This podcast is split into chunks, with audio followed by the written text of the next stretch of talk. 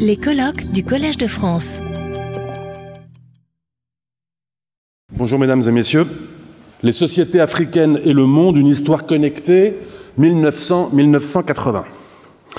Tel est l'intitulé de la question d'histoire contemporaine mise au concours en 2023 de l'agrégation d'histoire, concours national de recrutement des professeurs d'histoire de l'enseignement secondaire. L'agrégation d'histoire a été créée par l'homme d'État et historien François Guizot, alors ministre euh, de l'Intérieur sous le régime parlementaire de la monarchie de juillet, quelques mois après qu'un précédent gouvernement et un autre régime, celui de Charles X, avaient lancé l'expédition d'Alger, l'un des premiers jalons des conquêtes coloniales en Afrique. Aussi n'est-il pas indifférent pour l'histoire de l'enseignement de l'histoire en France qu'une question soumise aux étudiantes et étudiants qui se destinent à devenir enseignants d'histoire auprès des plus jeunes porte sur l'histoire de l'Afrique. Ce n'est certes pas la première fois. Et il est important de rappeler qu'en 1994, la question Afrique et décolonisation avait déjà été mise au concours. La formulation d'aujourd'hui renforce non seulement l'agentivité historique des sociétés africaines en les plaçant encore plus résolument au cœur de la démarche historienne, elle étend également la chronologie, englobant non plus seulement les décolonisations, mais l'arc tout entier qui s'étire depuis l'année 1980 1900, pardon, date à laquelle les sociétés africaines sont alors presque toutes passées sous la domination d'empires coloniaux européens, à 1980, date à laquelle les Zimbabwéens s'émancipent d'un régime ségrégationniste mis en place par des colons blancs qui avaient unilatéralement usurpé à leur profit l'indépendance du pays vis-à-vis -vis de la couronne britannique en 1965.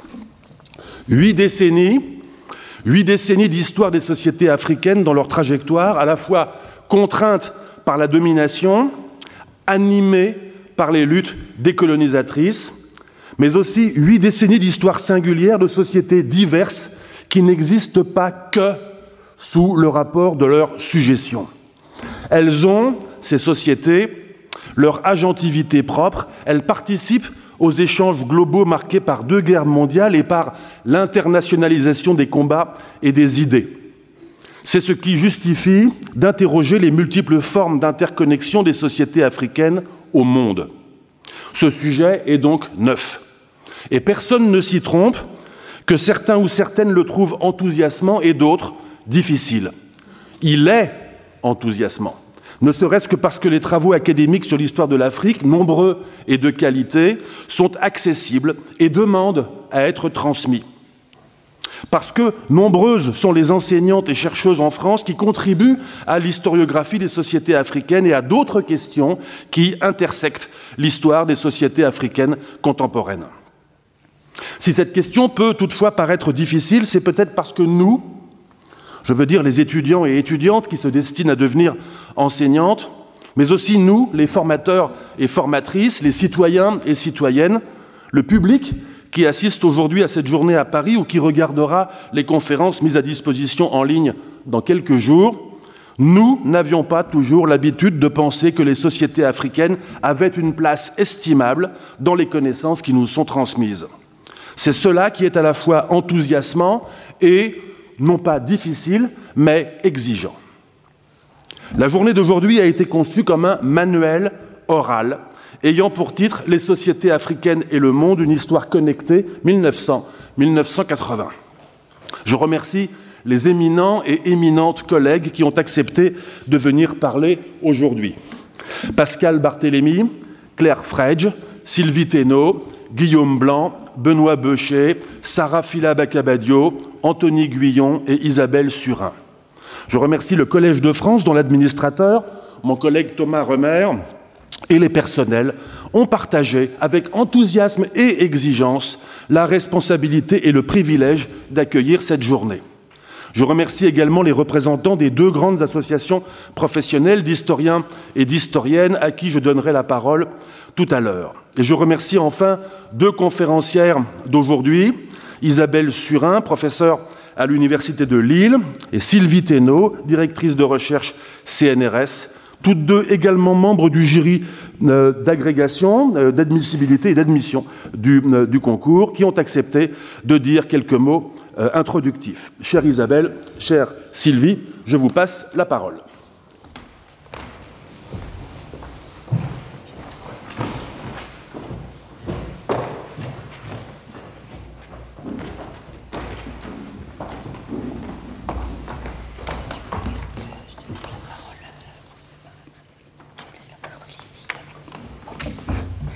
Bonjour à tous. Merci à François-Xavier Fauvel de nous accueillir euh, dans ces locaux et aux associations également d'avoir permis cette rencontre. Euh, nous allons faire un, bref commentaire sur le, programme et son intitulé. Alors le titre Les sociétés africaines et le monde, une histoire connectée renvoie aux avancées historiographiques de l'histoire globale et de l'histoire connectée, qui ne sont d'ailleurs pas réductibles l'une à l'autre. Elles invitent donc à varier la focale, du local au global, en passant par tous les niveaux d'analyse, le territoire d'une colonie, puis d'un État euh, après l'indépendance, l'échelle impériale, voire transimpériale, les instances transnationales qui se structurent et donnent jour à de nouvelles identités, panafricanisme, panarabisme par exemple, ou les institutions internationales où des Africaines et des Africains trouvent de nouvelles arènes pour faire entendre leur voix et tisser également des solidarités. Aucun domaine n'est exclu a priori, pour peu que l'historiographie l'ait documenté, histoire économique, culturelle, politique, sociale. Mais le sujet mobilise aussi d'autres historiographies, l'étude du fait colonial, de ces, de ces formes spécifiques de domination et de coopération, qui a connu d'importants renouvellements depuis une vingtaine d'années, mettant en particulier à l'honneur euh, des notions comme celle d'ordre colonial ou d'agency, l'approche transnationale qui permet de penser de nombreux phénomènes comme l'internationalisation de l'impérialisme mais aussi de l'anticolonialisme et de sortir de la confrontation colonisateur-colonisé en décloisonnant l'histoire euh, de telle colonie ou de tel empire et également en désenclavant l'histoire de l'Afrique. Et bien sûr, une histoire des connexions et des circulations qui incite à suivre les acteurs, les objets, les idées, en attachant une attention particulière aux modalités du contact et à ses effets dans la transformation des sociétés africaines. Ce faisant, le sujet conduit à s'intéresser aux appartenances individuelles et collectives, à la façon dont elles se construisent suivant diverses échelles spatiales, mais aussi selon d'autres critères qui transcendent les frontières, panarabisme, panislamisme, panafricanisme, à la façon dont elle se modèle et évolue au gré de rencontres et des rapports interpersonnels ou collectifs. Il ne s'agit euh, cependant pas d'une histoire hors sol. Les connexions sont situées dans des lieux, par exemple les villes, des lieux de contact, des zones de contact, c'est-à-dire que les lieux ne sont pas toujours euh, euh, liées à des espaces. On peut s'intéresser à un congrès, à un festival. Donc, ces connexions peuvent être saisies à des moments particuliers de rencontres et d'échanges ou euh, dans des temps de moyenne durée, dans des temps euh, d'événements particuliers. Et ce n'est pas, pour reprendre l'euphémisme qui a longtemps officiellement désigné la guerre d'indépendance algérienne, mais une guerre peut être comprise comme un événement de moyenne durée euh, dans le temps de laquelle les connexions peuvent être saisies. Mais pour euh, insister sur les transformations des sociétés qui ont déjà été citées, les effets concrets des connexions sur les sociétés sont à prendre en considération. Une remarque sur le choix de la chronologie qui ne fera que redire, euh, mais c'est un aspect important du sujet, c'est que le temps long choisi permet d'enjamber la césure entre la période coloniale et postcoloniale pour revisiter les chronologies habituelles. Le temps des indépendances n'est pas une séquence téléologique, mais un temps des possibles qui ne sont pas tous advenus. Il est traversé par des continuités qu'explore une historiographie récente dans une chronologie qui est émancipée des ruptures politiques qui souvent pose des bornes euh, que l'on n'a pas euh, franchies longtemps. Sur le plan géographique, L'espace du continent représente euh, également une exigence euh, et conduit, j'en ai fait l'expérience en préparant moi-même mon intervention du jour, à croiser des historiographies qui ne dialoguent pas obligatoirement, tant les historiographies se sont construites de façon géographique. On a le Maghreb, le Machrek, l'Afrique subsaharienne. Et le fait d'englober l'ensemble du continent africain est une invitation à insister sur les connexions intracontinentales. Et donc, il n'est pas seulement question d'ouverture de l'Afrique sur le monde, mais aussi de sociétés en mouvement entre elles. Pour finir, cette approche invite à rompre avec tout exceptionnalisme méthodologique. L'histoire des sociétés du continent africain n'est pas réductible à l'histoire coloniale ni impériale, pas plus qu'elle n'est réductible à une approche relevant des airs culturels ou encore celle attachée à décrire l'avènement de nations longtemps euh, euh, étouffées. Elle est ici appréhendée euh, comme tout autre en évitant, pour finir, l'écueil de penser l'ouverture du continent au monde comme résultant de l'intervention de la domination européenne.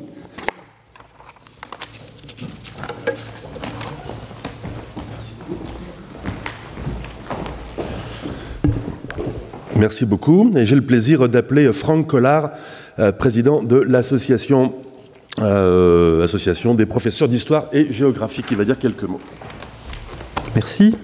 Oui, je dirais quelques mots pour ne pas faire prendre de retard à cette euh, journée d'études. Je remercie vraiment chaleureusement François-Xavier Fauvel de l'avoir organisée et puis de, l'ouverture qu'elle montre, mais on le savait tous, du, du Collège de France. Alors, on dira au Collège de France au, pluriel, euh, dont la PHG euh, est une sorte de représentante, puisque c'est une association fondée en, 1910 et qui regroupe euh, des professeurs du secondaire, en particulier des universitaires aussi, mais en quantité moins importante. Je rappellerai simplement l'attachement historique de la PSG aux concours nationaux de recrutement, à l'agrégation et au CAPES, qui subit, pour ce qui concerne le CAPES, des vicissitudes qui sont bien malheureuses, mais ça n'est pas le, sujet du moment. Et puis euh, j'indiquerai aussi que la manifestation de l'attachement de la PSG au concours de recrutement, euh, ce sont les publications de bibliographie qui euh, régulièrement euh, trouve place dans les colonnes euh, de l'organe officiel de la PSG, qui est la revue Historien et Géographe. Et en particulier, dans le numéro 458, il y avait eu une bibliographie introductive extrêmement utile, une bibliographie d'estive, si l'on peut dire, et dans le numéro 459, dont la distribution est en cours, il y a une bibliographie exhaustive, et, je remercie beaucoup celles et ceux qui se sont occupés de l'élaborer. Et euh, je précise qu'elle devrait être euh, aussi euh, mise en, mise en ligne. Donc nous sommes extrêmement reconnaissants au Collège de France de nous avoir associés à cette manifestation. Et je me permettrai, pour terminer mon, ma brève intervention, de signaler une autre manifestation scientifique complémentaire et en harmonie avec celle-ci, peut-être moins prestigieuse par le lieu d'organisation, qui est euh, ma bonne université de Paris-Nanterre. Le 22 octobre prochain, le samedi 22 octobre prochain, il y aura une autre journée d'études avec des euh, intervenants qui euh, ajouteront des, éléments à ce qui aura pu être dit aujourd'hui. Le programme en sera diffusé dès que les participants m'auront donné leurs titres et qualités, et puis le titre aussi de leur intervention. Je, je n'ai pas encore tout à fait collecté l'ensemble des données, et donc vous y êtes bien évidemment chaleureusement invités euh, tous euh, étudiants préparationnaires euh, préparateurs. le programme sera diffusé sur les réseaux de la PSG. Et puis c'est une journée en, partenariat aussi avec nos amis de l'association des contemporanistes du supérieur.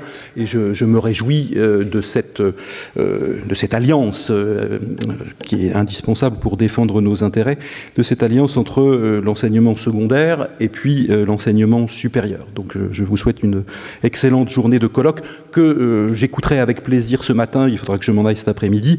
Et comme je suis médiéviste et que je ne connais rien au sujet, euh, je vais apprendre absolument tout. Merci.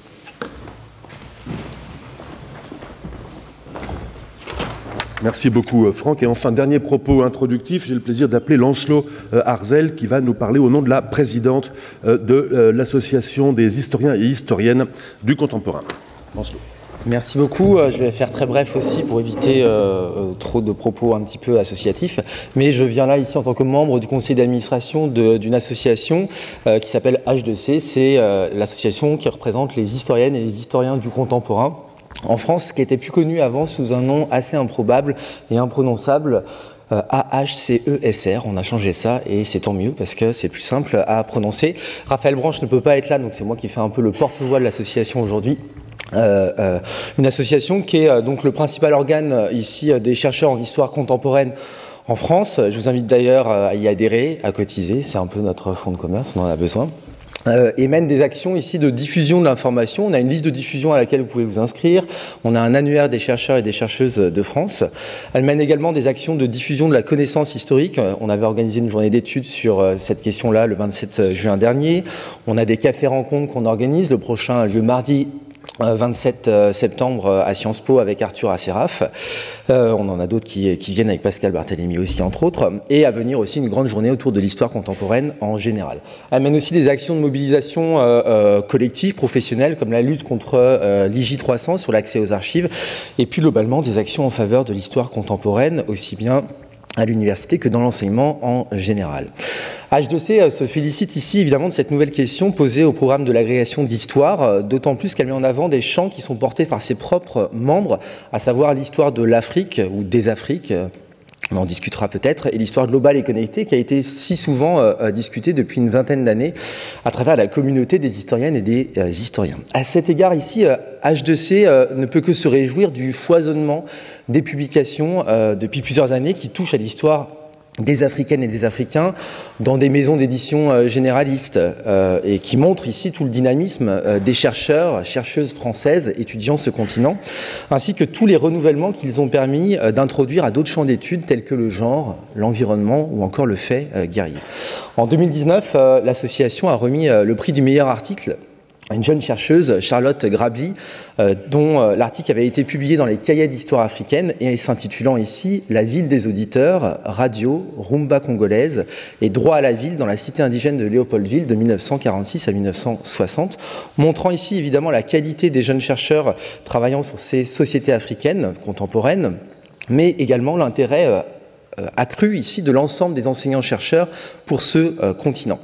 Euh, mes collègues l'ont dit, mais si pendant longtemps, euh, ici, euh, cette étude historique des sociétés africaines a été cantonnée au champ des aires culturelles ou à un petit îlot de chercheurs et de, chercheuses, il semble désormais largement acquis de voir des spécialistes d'histoire africaine intervenir dans des événements scientifiques plus globaux, plus généralistes, et être recrutés sur des postes qui ne portent pas seulement sur le continent qu'elles et qu'ils étudient. Enfin, je terminerai là-dessus ici, le conseil d'administration d'H2C se félicite aussi de cette nouvelle question qui pose bien sûr de très nombreux problèmes et défis ici épistémologiques et scientifiques.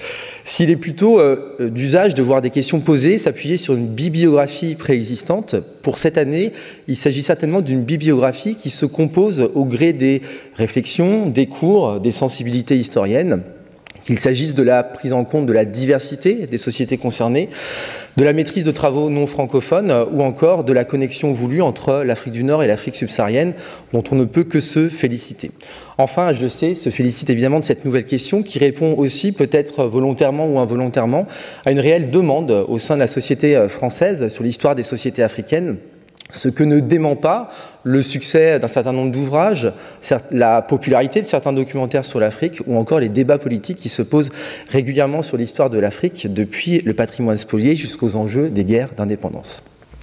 Évidemment, enfin, cette nouvelle question répond à une demande forte au sein du public des étudiants et euh, des universités, des grandes écoles ou encore des élèves des établissements euh, secondaires si l'histoire de l'Afrique est plutôt clairsemée au sein des programmes du secondaire et du supérieur, bon nombre de ces étudiants et élèves nous rappellent, à nous enseignants, à quel point elle fait écho à leurs propres cheminements familiaux, amicaux, individuels, depuis la place des diasporas jusqu'à des expériences africaines de certains de nos euh, ascendants. Si cette nouvelle question nous donnera donc ici une leçon, c'est bien qu'il ne faut pas cantonner euh, cette histoire des sociétés africaines à un seul champ de spécialistes d'espaces extra-européens, mais bien la connecter à l'histoire plus globale du XXe siècle tout le sens donc ici de ce programme intitulé Les sociétés africaines et le monde au XXe siècle. Voilà, bonne journée d'études. Merci. Merci beaucoup, Lancelot. Je vous demande d'applaudir les propos introductifs. Retrouvez tous les contenus du Collège de France sur www.colège-2-france.fr.